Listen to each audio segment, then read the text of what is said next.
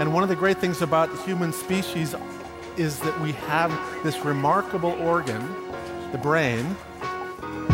La tête dans le cerveau. Biologie, cervelle, synapses, neurosciences, physique. The human brain really is the most unique gift of our species. Avec Christophe Rodeau. Pour les bébés, le partage de salive serait le signe d'une relation étroite entre deux personnes.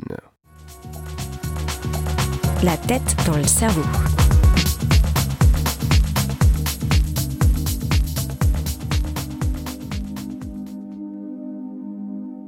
Arriver à déterminer les liens plus ou moins proches qui unissent deux personnes peut se révéler particulièrement important, notamment pour catégoriser les individus autour de nous, adapter le niveau de familiarité que l'on peut avoir, ou encore savoir vers qui se tourner pour recevoir de l'aide.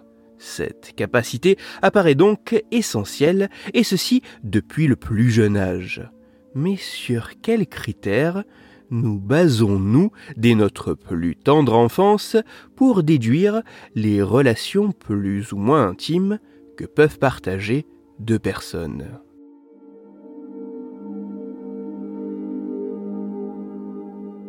C'est notamment pour tenter de répondre à cette question que des chercheuses et chercheurs se sont intéressés au rôle que pouvait jouer l'échange de salive entre les individus, ceci au cours de plusieurs expériences menées sur des enfants dont de tout jeunes nourrissons âgés de 8 à 10 mois.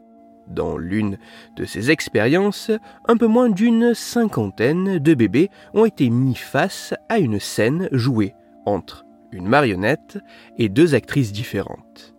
Successivement, les très jeunes participants ont vu la marionnette partager une tranche d'orange avec une actrice et cette même marionnette jouer à se lancer une balle avec l'autre actrice. Puis, dans un second temps, les nourrissons observé la marionnette assise entre les deux actrices en train d'exprimer de la détresse en pleurant et en émettant des gémissements. Les scientifiques ont alors mesuré vers quelle actrice les enfants ont regardé en premier et le plus longtemps. En effet, des études précédentes ont pu montrer que dans un contexte notamment de détresse, la première personne regardée, mais aussi celle où le temps de contact visuel était le plus long, semblait être révélateur de la part des bébés de l'individu dont l'aide était attendue pour gérer cette situation. Autrement dit, la personne considérée par les nourrissons comme étant la plus proche et la plus à même de répondre à la détresse exprimée.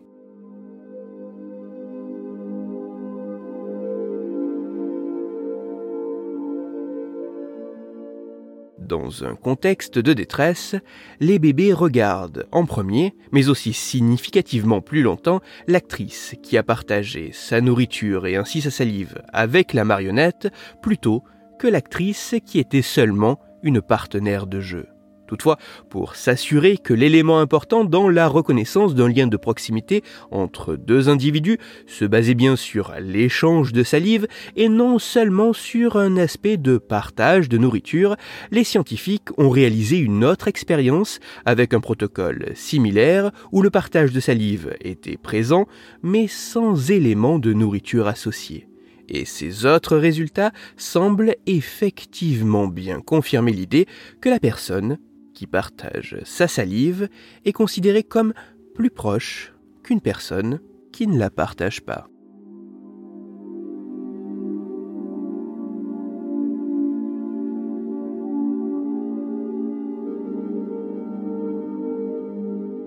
Arriver à déterminer la proximité existante entre deux personnes peut se révéler particulièrement important dans notre rapport avec les autres. Cette capacité semble se développer dès notre plus jeune âge et la salive apparaît y jouer un rôle central. En effet, pour les bébés, le fait que deux individus puissent partager de la salive semble être identifié comme un signe de grande proximité. Pensez-y la prochaine fois qu'un bébé vous bavera dessus. Même si cette étude est particulièrement intéressante, il faudra encore s'assurer que de tels résultats peuvent se retrouver sur un plus grand nombre de bébés notamment, issus de cultures différentes et dans d'autres contextes, avant de considérer ces conclusions comme réellement solides. De plus, ces futurs travaux scientifiques pourront sûrement s'intéresser à l'importance du partage d'autres fluides, larmes, mucus, sang, établir si la manière de partager sa salive a un impact, associé de la nourriture, lors d'une démonstration affective, pendant une activité de propreté, mais aussi mettre en évidence si l'acte du partage de salive de la part du bébé peut avoir un objectif plus ou moins conscient de rapprochement. Toutes les références scientifiques m'ayant servi à écrire cette chronique se trouveront sur mon site. Cerveau en argot. Afin d'approfondir la chronique d'aujourd'hui, je vous renvoie vers un article disponible gratuitement sur Internet. Cet article a pour titre un peu trop survendeur Découverte, pour les bébés, partager sa salive est une preuve d'amour. Il est écrit par Coralie Lamke et il est à lire sur le site scienceetavenir.fr. Dans cette chronique, il a été question de l'importance de la reconnaissance du lien de proximité entre deux personnes chez les bébés. C'est pour cela que je vous renvoie à l'épisode numéro 154 de la tête dans le cerveau.